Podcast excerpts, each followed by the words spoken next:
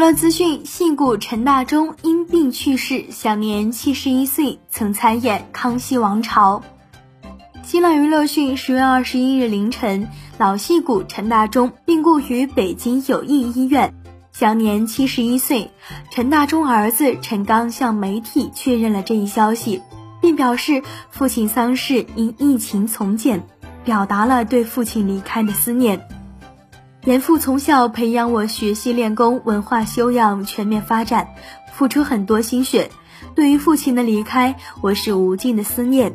据悉，陈大中出生于一九五零年，生前就职于北京京剧院，是京剧影视演员。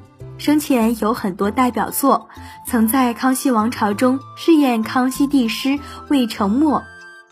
据悉，《康熙王朝》是陈道明、斯琴高娃等人主演。它是在二月河的小说《康熙大帝》的基础上改编的，其背景故事是清朝世祖顺治帝的末年和圣祖康熙帝在位时的事迹。